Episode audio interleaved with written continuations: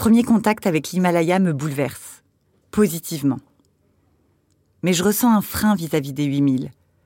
Si je suis sensible au mythe, il y a chez moi une forme de recul, comme un sentiment d'inaccessible. Les personnages de ces univers, les Messner, Loretan, Courtica, Béguin, me paraissent hors normes, tellement au-dessus de ce que je suis. Je ne plonge pas dans le truc tout de suite. Dans les sept vies de François d'Amilano, sous la plume de Cédric Sapin de Four, paru chez Guérin, l'alpiniste, grimpeur, glaciériste, éditeur et cinéaste revient sur cet épisode, son Everest. Je n'ai aucune difficulté à dire que ça a libéré une espèce de truc dans ma vie que d'avoir été au sommet de la plus haute montagne du monde. Évidemment, j'aurais préféré y aller par une voie technique, courir dans le Hornbein en style alpin sans oxygène. Mais là, à cet instant, l'Everest m'a suffi. Dans ce nouvel épisode d'aller-retour, on vous largue à 8848 mètres d'altitude. Sur ce sommet tant décrié, banalisé et dont François non plus ne voulait pas. Pourtant, le 25 mai 2014, il se décide à y monter.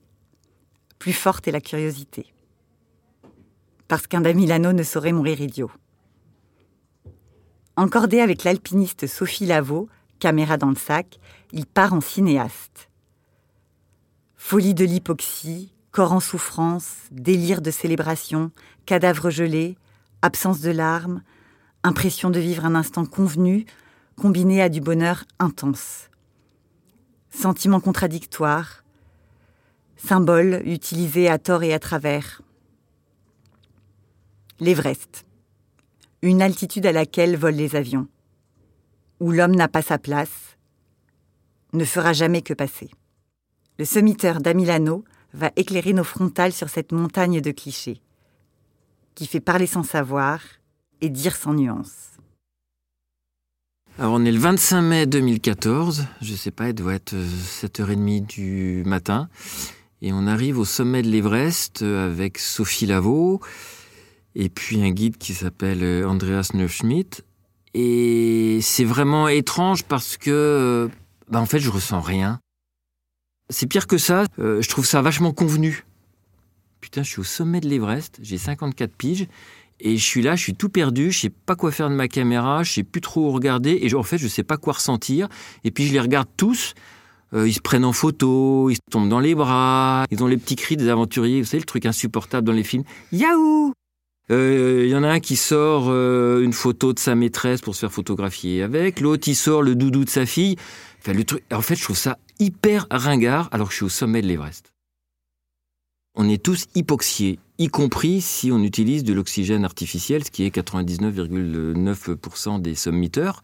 Mais on est quand même hypoxié parce que l'oxygène artificiel euh, qui vient se mélanger à l'air qu'on respire ne compense pas le manque d'oxygène qui arrive à, nos cellules. Et c'est essentiellement dû à un problème de pression. Parce qu'au sommet de l'Everest, il y a la même quantité d'oxygène dans l'air qu'au niveau de la mer qui est différent, c'est qu'il n'y a plus assez de pression, puisque la couche d'air au-dessus de notre tête, elle est moins épaisse. Ce qui fait que l'air est expansé donc dans un même volume qu'on respire dans nos poumons, il y a moins de petites cellules d'oxygène qui vont venir oxygéner les muscles et le cerveau. Et puis la deuxième conséquence, c'est que le corps, il est complètement déréglé, parce que notre métabolisme, il est réglé pour une certaine pression atmosphérique. Donc là, à partir du moment où on est en dépression, le corps il se dérègle. Donc il faut bien comprendre qu'en très haute altitude, il n'y a pas que le problème d'hypoxie. Le corps il est en souffrance. Euh, tous les tissus ils sont dilatés. Ça veut dire qu'ils deviennent perméables. C'est pour ça, par exemple, il y a des liquides qui passent à travers euh, les alvéoles des poumons. C'est pour ça qu'on développe de l'œdème euh, pulmonaire, par exemple.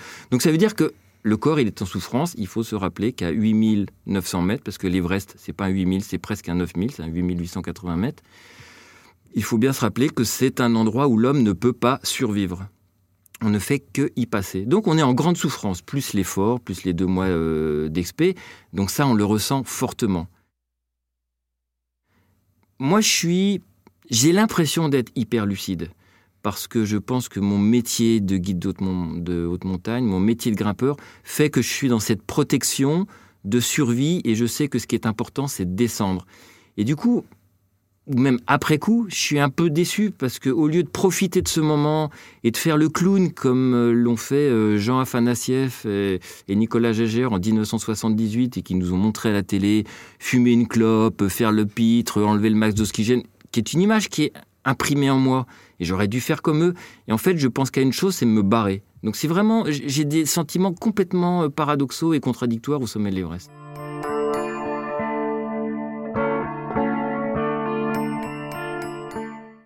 Pourquoi je suis allé au, sommet de l'Everest? Alors, je vais revenir sur les bonnes raisons sociales et professionnelles que je me suis construite pour pouvoir y aller. J'y suis allé en tant que cinéaste, en tant que caméraman, pour réaliser un film sur l'ascension euh, de l'Everest d'une Himalayiste franco-suisse qui s'appelle Sophie Lavaux. Donc c'était pas un film de commande, je lui ai proposé de me mettre dans ses pas et de suivre son quotidien. Ce qui m'intéressait, c'était de montrer l'Everest vécu de l'intérieur aujourd'hui, donc euh, dans les années 2000, et en sortant, on va dire, de tous les biais, euh, de, toutes les images un peu construites qu'on a tous dans la tête. C'est-à-dire euh, l'Everest c'est facile, l'Everest c'est surfréquenté, l'Everest c'est pollué, enfin tous les marronniers journalistiques qui m'insupportent. Je voulais vraiment faire un autre travail du documentariste. mais en même temps, c'est évident qu'en tant que grimpeur, qu'en tant qu'alpiniste, je me planque derrière la caméra pour essayer d'assouvir mon propre euh, rêve d'Everest. Euh, et le rêve d'Everest, c'est quoi? C'est un désir d'absolu. Et on a tous un désir d'absolu en nous. Donc on comprend bien que l'Everest, chez les grimpeurs, c'est presque euh, la caricature du désir d'absolu. Mais c'est au-delà de ça. tout le monde parle de l'Everest. Si vous écoutez les marins qui partent pour le Vendée Globe, quasiment tous dans leur interview, ils expliquent que le Vendée Globe, c'est l'Everest de la mer. Alors que ça n'a strictement rien à voir comme défi sportif, ça n'empêche que symboliquement, on utilise cette image le plus haut point de la Terre. À un moment donné, de sa vie, notre petite personne, on va être au-dessus de tout le monde. Et je pense que là, il y a une espèce de comment dire, de symbolique presque psychanalytique de ce que c'est que l'alpinisme quand on, le touche dans son point ultime. Donc moi, je suis persuadé que tous les alpinistes rêvent, peu ou prou, d'aller un jour à l'Everest. Il y a plusieurs manières de pratiquer l'himalayisme. Euh, lorsque je vais à l'Everest, je vais dans une expé dite commerciale. moi, je préfère appeler ça une expédition guidée, parce qu'on comprend bien que derrière le mot commercial, il y a une intention péjorative qui est donnée vis-à-vis de ceux qui vont à un moment donné payer une structure, payer une organisation, payer des guides pour les aider à aller à l'Everest. Et moi, je pense qu'il n'y a pas plus de mépris à avoir vis-à-vis des gens qui vont à l'Everest avec un guide que ceux qui vont Mont Blanc avec un guide, que ceux qui vont faire n'importe quel sommet avec un guide. Pour moi, c'est la même chose et je ne vois pas pourquoi on regarderait avec condescendance et mépris ces gens. Donc, ce qui m'a intéressé, moi, c'est de m'inscrire comme un client lambda à l'intérieur d'une structure commerciale et de raconter ce qui se passe à l'intérieur de cette réalité. Donc j'y vais pas du tout avec un défi sportif de grimpeur. C'est pour ça que j'accepte d'utiliser l'oxygène puisque toutes les expéditions commerciales utilisent de l'oxygène artificiel, enfin en supplémentaire pour gravir l'Everest. Et je me, je me mets dans le moule. J'essaye pas d'être un pas de côté. Euh, si je veux faire un pas de côté, je vais gravir une autre voie qu'une des deux voies classiques de l'Everest, et puis je vais tenter de faire une performance, ce que tentent très très peu d'alpinistes. Donc il faut bien savoir que la plupart des alpinistes sont sur les voies les plus classiques, l'arête sud ou l'arête nord côté euh, tibétain. Il y a deux voies d'ascension classiques pour tenter euh, de gravir l'Everest. Il y a la voie du col sud qui est côté népalais, qui remonte d'un grand glacier jusqu'au col sud et puis une arête avec le Rosso Hilary. C'est plutôt une voie glaciaire qui n'est pas trop difficile techniquement, mais qui a une portion dangereuse à cause des crevasses du glacier de la Combe Ouest et de tous les sérails du glacier de la Combe Ouest. Et puis il y a l'autre voie euh, qui est le versant tibétain, qui est l'arête qui elle est moins, glaciaire, mais par contre présente des ressauts rocheux qui sont très raides et difficiles à passer, et surtout qui a une longue portion d'arête à très haute altitude. Entre 8005 euh, et 8008, il y a une très très longue arête, ce qui veut dire que quand on est côté tibétain, on va rester très longtemps en très haute altitude, et c'est ça la difficulté. Le choix de gravir côté tibétain, c'est un choix de circonstance, mais moi c'est un choix qui m'allait bien parce qu'il y a moins de monde, c'est un versant qui est moins fréquenté, donc en tant qu'alpiniste, bah, on préfère aller là où il y a moins de monde. Et puis, euh, c'est paradoxalement le versant de la conquête. C'est de là que toutes les expéditions euh, britanniques en particulier ont tenté depuis euh, les années 20 jusqu'à l'époque de la première ascension de gravir l'Everest parce que le Népal était complètement fermé à toute pénétration étrangère et que les Britanniques qui étaient présents en Inde avaient une relation diplomatique avec le Tibet, donc ils avaient accès à l'Everest et d'ailleurs c'était leur chasse gardée. Et c'était très important pour les Britanniques d'être les premiers à gravir l'Everest. Donc voilà, quand en même temps moi j'arrive euh, au pied du versant nord de l'Everest, près du monastère de Rambouc, et je découvre cette face, tout d'un coup, je rentre dans la littérature himalayenne, je rentre dans tous les livres que j'ai lus. C'est peut-être là d'ailleurs mon premier moment d'émotion. C'est lorsque l'on passe la moraine et que toute la face nord se dévoile à mes yeux avec le monastère de Rambouc. Et je, je suis là où je lis des livres depuis que j'ai 15 ans. Et à un moment donné, c'est c'est fort cette notion aussi de mythe qui se construit dans nos cerveaux d'alpinistes et de sportifs. Euh, on a des images euh, auxquelles on a envie de se confronter un jour, même si l'histoire nous montre que finalement ce n'est plus forcément le terrain de la plus haute performance, mais on a besoin de se confronter à des images qui sont ancrées en nous. Dans cette organisation, on est arrivé côté tibétain au camp de base, il y a eu toute une phase d'acclimatation, pendant laquelle l'équipe de soutien de Sherpa et de grimpeurs tibétains vont nous aider à équiper la montagne, c'est-à-dire installer des cordes fixes, une espèce de ligne de vie qui va nous conduire de camp en camp, va installer les camps euh, d'altitude, va faire des portages d'oxygène de manière à préparer l'ascension, le sommet push, l'ascension finale. Donc là, tout d'un coup, on va faire un raccourci. Ça fait un mois et demi qu'on est sur les flancs de l'Everest. Nos corps sont acclimatés au manque d'oxygène avec des allers-retours en haute altitude. On a attendu le créneau météo favorable, puisqu'aujourd'hui on travaille avec des prévisionnistes météo qui sont basés en Europe et qui vont nous permettre de deviner le créneau potentiel qui va nous permettre d'atteindre le sommet, c'est-à-dire non, seulement du beau temps, mais surtout à un moment donné où le vent va tomber. L'ennemi numéro un de la haute altitude, ce sont les jet streams qui viennent buter sur les plus hauts sommets de la Terre. Ce sont des courants d'air à la fois très violent et très froid. Donc on va essayer de se mettre en place pour tenter le sommet à un moment donné où le vent tombe. Et là, on est au dernier camp, 8300 mètres, dans la tempête de vent. Il fait pas beau. On est tous en souffrance physique à cause de l'altitude. On dort pas, on essaie juste de passer euh, quelques heures euh, pour se reposer et on se prépare à l'ascension. Alors moi, je suis complètement omnubilé par mon matériel de tournage, les caméras, les batteries. À l'intérieur de la tente, il fait moins 20, moins 25, moins 30. Il fait vraiment très très froid. Euh, faut imaginer par moins 30 changer une carte mémoire, une micro carte mémoire d'une GoPro ou euh, essayer de changer la batterie euh, de sa caméra pour pouvoir préparer le tournage lorsqu'on va sortir de la tente. À l'intérieur de la tente, c'est un bruit euh, phénoménal puisque le vent fait claquer le tissu en permanence. C'est assourdissant, on devient barjot à cause du bruit. On a du mal à se parler avec son compagnon de tente, qui est entre autres euh, Sophie.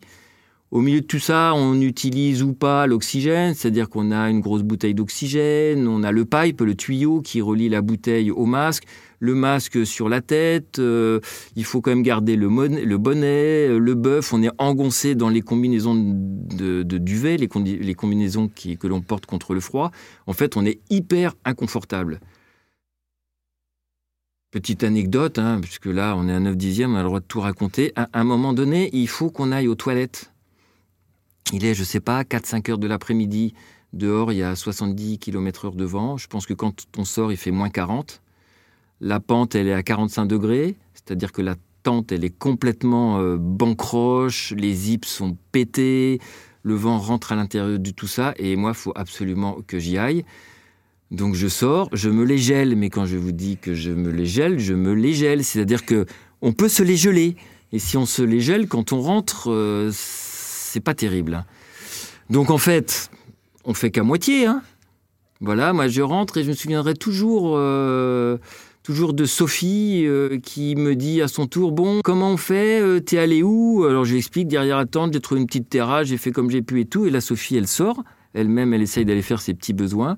Et quand elle rentre, je lui dis Je lui demande comment ça s'est passé. Donc, vous imaginez, on a quand même des conversations intellectuelles, spirituelles de haut vol hein, quand on est à 8003. Et je lui demande Et comment ça s'est passé, Sophie? Et là, elle me répond euh, C'est passé à moitié. Et en fait, je sais toujours pas ce qu'elle a voulu me dire quand elle est allée aux toilettes à moitié. Donc ça, c'est l'anecdote toilette à 8003. Ça, c'est trivial, c'est ça l'Everest aussi. On s'organise au, mieux, on essaye de boire, euh, on essaye de se conditionner psychiquement pour aller vers le sommet. Et à ce moment-là, dans la soirée du 24, je ne suis absolument pas persuadé qu'on va faire le sommet. Il y a trop de vent, j'ai trop froid, on est trop en souffrance. Euh, dehors, c'est le bordel. On n'arrive pas à communiquer avec les autres membres de l'expédition. Euh, à chaque fois que j'ouvre, euh, je ne vois que la tempête. Et à un moment donné, le guide qui coordonne l'assaut vient nous voir et nous dit à 22h45, nous tentons le sommet. Et là, c'est vachement étrange parce que je bascule dans un autre mode. Je passe du mode grimpeur qui a l'habitude de prendre ses décisions et d'être responsable de ses actes, ce que j'essaye d'être en tant que grimpeur et ce que je suis obligatoirement en tant que guide de haute montagne. Et puis tout d'un coup, je me laisse mener dans la chaîne organisationnelle de cette expédition. Alors ça veut dire deux choses. Ça veut dire que la première chose, j'ai quand même un lâcher-prise qui est total et j'accepte de rentrer dans un monde dont je ne suis pas absolument sûr dont je vais revenir. C'est une notion qui est très particulière de la très haute altitude. rentrer dans un, dans un monde où on n'est pas sûr de revenir. C'est pas tous les jours qu'on vit ça. Puis la deuxième chose, c'est que j'ai une confiance totale à l'organisation dans laquelle euh, j'ai souscrit, en quelque sorte. 22h45, on essaie de sortir de la tente. Là, je filme Sophie euh, qui euh, superpose toutes les couches et j'ai bien cette image en tête où elle, elle a son bonnet par-dessus, elle met sa frontale par-dessus, elle met une cagoule, une capuche, le masque oxygène, les sangles. Enfin, c'est pire que les cosmonautes. C'est un drôle de monde. Et là, on est chacun enfermé dans la bulle. Je sors de la tente, à peine je tiens debout tellement il y a de vent. Et là, je vois juste des petits points noirs dans la tempête. Je ne vois évidemment absolument pas le paysage, je vois absolument pas le sommet. Et puis voilà, et puis on part vers le haut. Mais franchement, je ne sais pas où on va. Et puis voilà, je, me dis qu'on y va quand même. Et j'essaye de filmer. Je fais trois plans super nuls dans la nuit. Je suis largué dans mes dans mes réglages. Euh, en plus, on porte les lunettes de soleil dans la nuit parce qu'en fait, il faut protéger les yeux pour pas se geler euh, la cornée, pour pas se geler l'œil.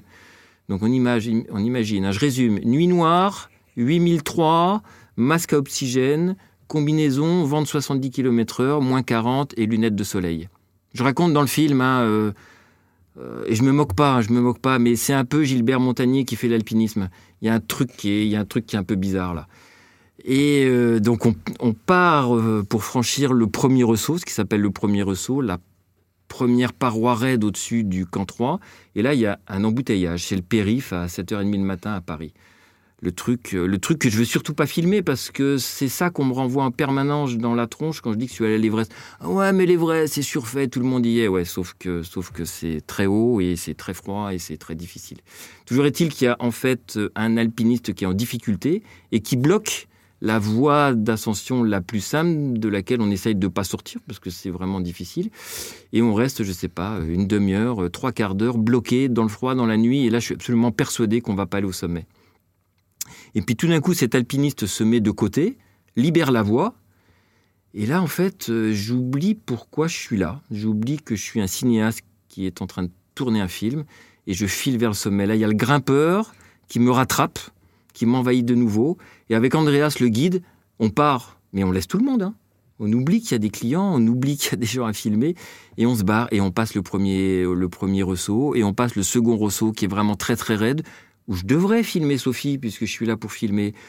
Je me dis, je filmerai Sophie au lever du jour, c'est pas grave, et j'avance, et en fait là, c'est l'attraction du sommet. Il faut savoir qu'un sommet, ça attire les grimpeurs comme une lampe à huile sur la plage attire les papillons de nuit. C'est exactement la même chose et on peut s'y brûler les ailes.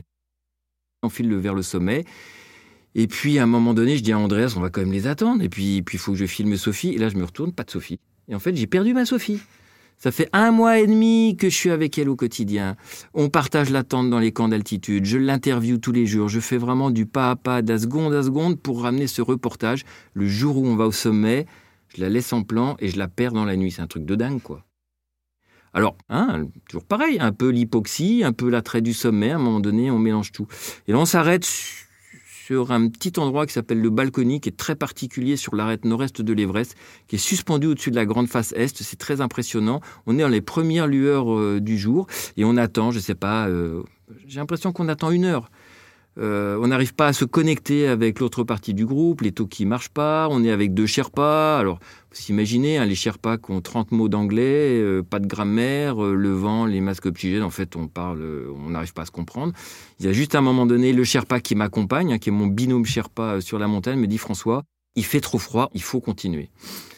Donc, euh, bah, je pars un peu l'âme en peine, sans ma Sophie, et je parle vers le sommet. Et là, il y a les premières lueurs du jour qui commencent à éclairer la montagne. On est au pied d'une très belle pente, qui est la dernière euh, partie difficile de la montagne, qui s'appelle la citadelle. C'est les Anglais qui ont baptisé cet endroit euh, comme ça, la citadelle. Ça veut bien dire ce que ça veut dire. Et puis je me dis, il faut au moins que je fasse le lever de soleil. Donc, je me retourne, je regarde là les montagnes du Tibet. Euh, J'essaye de me caler, je fais bien mon horizon droit, euh, je suis très appliqué, là je redeviens caméraman, cinéaste, puis je me dis je vais au moins euh, prendre des images de ces grimpeurs euh, qui me suivent, qui rentrent dans le champ, euh, mais voilà, j'ai pas Sophie, et puis j'appuie sur le bouton, rec, et là il y a le soleil qui sort des montagnes tibétaines, c'est un truc de dingue, et puis j'ai un personnage qui rentre dans le cadre. Et là, je le reconnais. En fait, c'est Sophie. Elle a sa doudoune orange, son pantalon jaune hyper caractéristique. Et puis elle est là comme la reine d'Angleterre, elle salue la foule, you, comme ça, elle me fait un petit coucou et tout. Et moi, je bouge pas et j'ai ce plan qui est mythique pour moi. J'ai le lever de soleil depuis euh, l'Everest parce que je sais qu'on va aller au sommet. Euh, l'horizon super stable sur les montagnes tibétaines et puis euh, ma Sophie qui est dans le cadre. Et pour moi, c'est mon moment d'émotion à l'Everest. Et, en fait, ce que je ressens, c'est que, hum, comment dire, je suis à ma place dans ma vie à ce moment-là. Il n'y a, pas tant de moments comme ça dans notre vie. Dans ma vie de grimpeur, de cinéaste, mais de bonhomme, j'ai un espèce de moment de plénitude et je continue le filmer et, je, suis je, je sais que je suis à la bonne place. La manière dont on a construit notre, euh, notre ascension et notre complicité avec Sophie, c'est dans une réelle proximité et une réelle acceptation euh, de l'autre. D'ailleurs, je ne fais pas un film genré, j'ai pas de discours genré sur Sophie. C'est pas une nana qui va grimper l'Everest, Sophie, c'est mon compagnon d'Everest dans les camps d'altitude. On va partager le quotidien parce que je vais suivre son rythme d'acclimatation, je vais suivre son rythme d'ascension de manière à en témoigner. Donc à un moment donné, il y a une véritable intimité qui se crée entre nous et, euh, qui est forte euh, et, qui est touchante. Une grande dose d'abnégation et d'acceptation de l'autre. Et soit ça marche, comme ce qui s'est passé dans notre relation avec Sophie, soit c'est insupportable et puis on quitte la tente. Hein. Donc il y a cette complicité qui se crée. Et en même temps, je suis un cinéaste. Le boulot d'un cinéaste, c'est comme celui d'un journaliste, c'est absolument s'obliger à faire un pas de côté en permanence. Moi, je suis plutôt dans l'empathie dans ma manière de fonctionner. C'est ce qui permet de faire des reportages au long cours et d'aller chercher, on va dire, une, substance un peu émotionnelle. Mais en même temps, il faut que je me rappelle à l'ordre régulièrement et hop, faire un pas de côté, un pas de recul et embrasser toute la scène de manière un petit peu plus large. Et je m'efforce de ce travail en permanence. Donc je m'efforce à regarder Sophie avec un peu de recul, voire à me regarder moi en train de fonctionner avec Sophie. Euh, c'est un, peu schizophrène. Alors déjà, qu'en haute altitude, avec l'hypoxie, on n'est pas complètement en ligne, mais quand en plus on fait ce travail un peu schizophrénique entre l'émotionnel et le travail analytique, euh, par moment on ne sait plus si on est deux, quatre ou huit. Mais, mais c'est intéressant comme expérience, il n'y a pas besoin de produit là-haut.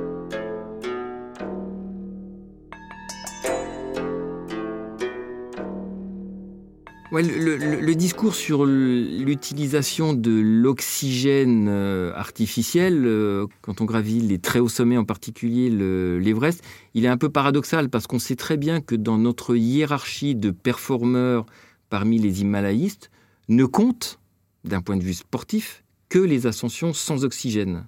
Bien évidemment, l'oxygène, c'est un dopant. C'est un produit euh, supplémentaire que l'on va rajouter, c'est un moyen supplémentaire qu'on va rajouter à l'ascension et sans lequel on ne parviendrait pas au sommet. Donc on sait que c'est un dopant. Donc après, il y a les intégristes qui disent il est hors de question que je tente l'Everest avec de l'oxygène parce que ce n'est pas dans mon éthique et dans mes euh, critères sportifs.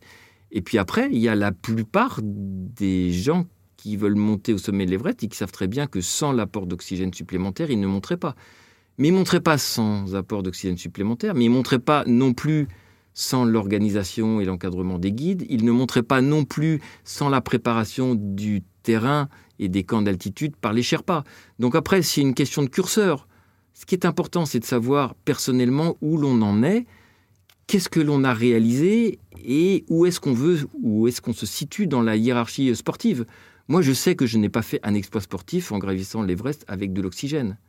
Par contre, une fois de plus, j'avais envie de vivre cette expérience, ça m'intéressait d'aller filmer et de témoigner sur la manière dont c'était. Donc j'ai accepté d'en prendre, mais je sais bien que je suis un petit peu paradoxal dans cette attitude. Et je suis tellement paradoxal que pendant toute l'ascension jusqu'à ce que se retrouver à très haute altitude, je n'arrivais pas à utiliser de l'oxygène. Ce qui était un peu crétin, parce qu'à un moment donné, j'étais là pour travailler. Donc que j'ai utilisé de l'oxygène à partir de 7004 ou 8000 ou 8003, pour le commun des mortels qui vont regarder de films, ça n'a strictement aucune importance et aucune signification. Alors pourquoi je me suis empêché d'utiliser l'oxygène? Parce que c'était mon petit euh, de grimpeur qui me rappelait à l'ordre en me disant Ah François, ce serait vachement mieux que tu sois sans ox. Mais sans ox, j'aurais probablement pas fait le film. Et puis ça n'avait pas de sens puisque je filmais des gens avec de l'ox. Bon voilà, il y a toujours un petit peu ce débat autour de ça. Mais j'aime bien quand même raconter que c'est pas parce qu'on utilise de l'oxygène, que c'est pas parce qu'on est encadré par des euh, guides et des sherpas que c'est une promenade de santé. Non, il faut continuer de mettre un pas devant l'autre. L'Everest, c'est difficile. L'Everest, on y meurt. Chaque année, il y a des gens qui meurent à l'Everest.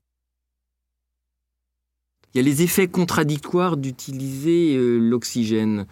Euh, moi, en tant que grimpeur, j'ai l'habitude, j'ai appris à gérer l'hypoxie en très haute altitude. Et je suis allé sur des 8000 sans l'utilisation de l'oxygène. Donc je connais mes réactions physiques, je connais mes réactions physiologiques et je connais mes réactions psychiques. Donc je joue avec cette expérience. Et là, tout d'un coup, à l'Everest, qui était la première expérience pour moi d'utiliser de l'oxygène artificiel, en fait, ça me perturbe complètement parce que quand je sniffe le produit eh bien effectivement, je suis moins hypoxié, donc le cerveau il se remet un peu plus en route. J'ai un peu plus chaud, hein, le, corps euh, arrive à se réchauffer davantage parce que ça fluidifie un petit peu le, sang. Et puis c'est surtout que les muscles ils sont mieux nourris, donc on a la pêche. Donc moi j'ai tendance à vouloir accélérer. Et puis en tant que caméraman, je fais le chien de berger. C'est-à-dire que je suis devant mon sujet, je suis derrière mon sujet, puis je suis à droite et je suis à gauche parce que j'essaie de d'emmagasiner un maximum de plans dans ma caméra pour pouvoir monter le film. J'ai cette conscience que je dois enrichir absolument la matière de mon film en étant à plein d'endroits différents. Donc, j'accélère en permanence. L'oxygène me permet d'accélérer, sauf que avec le masque, on ne peut pas augmenter le débit d'oxygène qui vient de, la bouteille. Donc paradoxalement, je vais mieux, j'accélère et je m'asphyxie. Donc pour reprendre ma respiration, j'enlève le masque. Donc là, je suis dans un truc de dingue, c'est-à-dire que je suis à l'Everest, j'ai l'aide de l'oxygène artificiel, mais pour mieux aller, j'enlève le masque. Comme quoi, c'est pas si simple cette histoire d'oxygène à, utiliser. Et puis en plus, quand on a un masque, eh bien, on est coupé de toute communication avec, l'extérieur, parce qu'on a ce gros grouin là qui euh, vient recouvrir le nez et la bouche. Et à un moment donné, bah, on ne peut pas parler. Euh, et d'ailleurs, ça, explique certaines histoires qui paraissent incompréhensibles aux gens d'en bas quand on raconte ou quand ils se racontent que des alpinistes ont pu passer à côté d'autres alpinistes en difficulté et ne pas leur adresser la parole, les laisser euh, éventuellement en état de souffrance, voire même les laisser mourir. Sauf que là-haut, il se passe autre chose. D'abord, tout le monde a accepté cette règle implicite de la difficulté du lieu où l'on pénètre, voire du lieu de non-vie où on accepte de pénétrer. Donc ça, c'est la première euh, règle. Donc à la limite, chacun est responsable de ce qu'il fait et personne n'est obligé d'aider personne. C'est très inentendable quand on est en bas, ça n'empêche que c'est une réalité de là-haut. Et puis une fois de plus, hein, quand on est emmitouflé dans sa combinaison d'altitude avec un masque sur euh, la tronche, avec 70 km/h de vent, moins 40 de température, on n'arrive plus à communiquer avec celui qui est à côté. Alors pour peu que celui qui est assis, en plus, ça soit, je ne sais pas moi, au hasard, un Coréen, euh, un hindou, euh, un, je ne sais pas quel pays euh, était sur la montagne en même temps que, mon ascension. Enfin, pour, peu que cette personne soit d'une culture et d'une langue extrêmement éloignée de la nôtre, on comprend rien. On lui demande si ça va, on ne comprenait même pas s'il dit oui ou non. Et finalement, chacun est emmuré dans son effort et on peut très bien passer à côté de quelqu'un sans lui adresser la parole. Ça, je l'ai expérimenté, vécu et compris durant cette journée de l'Everest.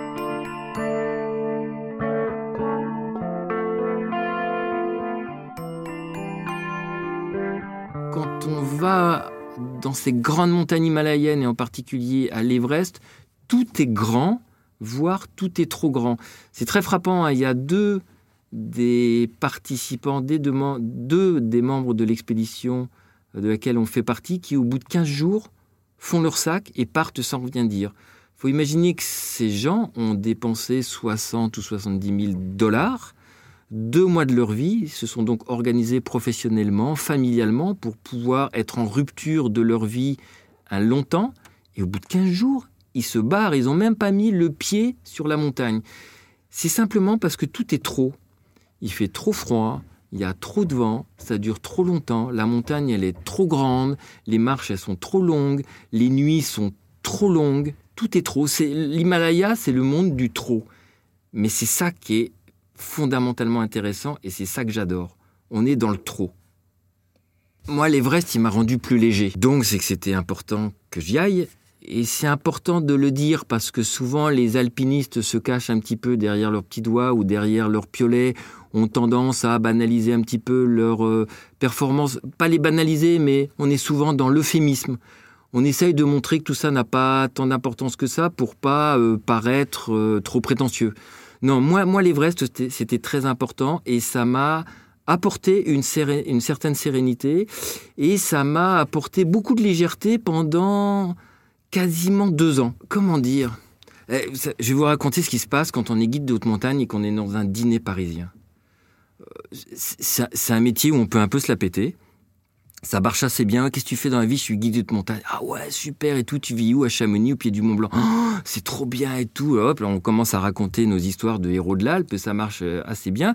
Puis au bout d'un quart d'heure, la super gonzesse qui s'intéresse à vous, évidemment, elle vous demande inévitablement Et t'es allé à l'Everest? Ah putain, la question qui tue, quoi. Donc pendant, euh, pas 54 ans, parce que j'ai pas dragué euh, dès que je suis né, mais on va dire pendant 40 ans de ma vie, à un moment donné, euh, j'avais l'herbe qui était coupée sous le pied au moment de la question fatidique de l'Everest. Alors j'avais trouvé comme une technique. C'est qu'à un moment donné, je me suis répondu oui, bien sûr que je suis allé à l'Everest, et puis je racontais n'importe quoi. Et puis éventuellement, à la fin du repas, je disais non, non, non, non, t'inquiète pas, Géraldine, Mathilde, je sais pas comment elle s'appelle, je suis pas allé à l'Everest. Mais bon, quand même, ça marche pas bien.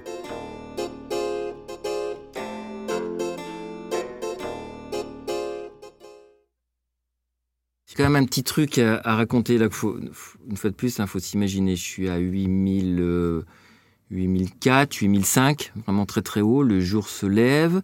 Je décide de faire un plan avec ma caméra du lever du soleil, quand même du toit du monde. C'est mythique, on est dans l'esthétique la plus grandiloquente qui, puisse paraître. J'ai perdu mon sujet, j'ai perdu ma Sophie, j'espère la retrouver à un moment donné. Et je suis surtout obsédé par faire un horizon droit et un plan qui ne bouge pas, l'obsession du caméraman d'altitude. Et donc je m'accroupis et je cherche à me caler avec mon coude pour être bien stable. Et en fait, il y a un mec là. Il a un peu la tête en bas, il a une main qui se lève, il a une grosse doudoune bleue je ne vous raconte pas des histoires puisque je l'ai filmé, donc j'ai les plans, je peux témoigner. C'est pas une hallucination euh, due à l'hypoxie. Et en fait, je lui cause au mec. Je lui dis putain c'est pas top, euh, quand même tu dois bien te cailler là. là. Je suis quand même dans mon petit délire, mais c'est vrai que j'ai besoin de lui parler. Je sens que je veux surtout pas lui ressembler, une espèce de distanciation. Et puis je m'excuse un peu auprès de lui. Euh, je lui dis ça t'embête pas, je vais utiliser euh, ta jambe droite pour me caler parce qu'elle est juste au bon endroit pour que je puisse faire mon plan stable de, de ma caméra. J'ai jamais raconté ça. Mon plan il est stable et mon horizon il est droit. puisque j'ai mon coude qui est calé sur la jambe d'un mec gelé à l'Everest. Si vous avez aimé ce récit, on vous offre un petit bonus pour la route, ou pour la déroute, ça dépend. Je sais plus si on est au camp 7004 ou au camp 7007. Je suis toujours avec ma caméra, je suis en fin d'étape de la journée, je vais devoir m'installer dans ma tente. Et je trouve par terre une brosse à dents. Vous voyez la découverte quand même. Le mec, il est à l'Everest en train de faire un film, il trouve une brosse à dents, et je fixe sur la brosse à dents. Je ramasse la brosse à dents, et ce qui m'épate, c'est que la brosse à dents, elle a son petit étui qui protège les poils de la brosse à dents. Je trouve ça vachement hygiénique. 7007 le mec, hein. il trouve hygiénique parce qu'il trouve une brosse à dents avec son petit étui euh, protecteur. Et je prends la brosse à dents et puis je la filme. Donc je la mets devant la caméra, je filme l'horizon des montagnes tibétaines avec ma brosse à dents euh, dans le ciel et je dis ah vous avez vu j'ai trouvé une brosse à dents. Vraiment la découverte du siècle euh, à l'Everest. Et puis euh, je vais voir la tante voisine où il y a un garçon, un Suisse allemand, avec qui j'ai pas plus que ça de relations particulièrement intimes, mais je vais le voir pour lui demander. Michel, il s'appelle, je sais plus comment il s'appelle. c'est pas toi la brosse à dents? Et le mec, il me répond, euh, mais il me répond très sérieusement. C'est-à-dire que lui non plus, ça ne l'interloque pas que je lui demande si j'ai trouvé sa brosse à dents par terre à l'Everest. Non, non, c'est pas à moi, François, la brosse à dents. Ok. Et puis je continue de raconter mon histoire de brosse à dents. Et là, je rentre donc dans ma tente pour euh, m'installer pour la nuit. Sophie est déjà installée. Et la première information que je communique à Sophie, c'est Sophie, j'ai trouvé une brosse à dents. Elle n'est pas à toi, la brosse à dents, Sophie Et Sophie, qui est en train de gonfler son matelas, euh, totalement en hypoxie, me dit euh, euh, Non, non, c'est pas à moi la brosse à dents. Et en fait, en dérochant les plans pour monter mon film, j'ai à peu près 45 minutes sur la brosse à dents. Vous imaginez quand même l'état dans lequel on est à l'Everest pour filmer 45 minutes une brosse à dents qu'on a trouvée par terre.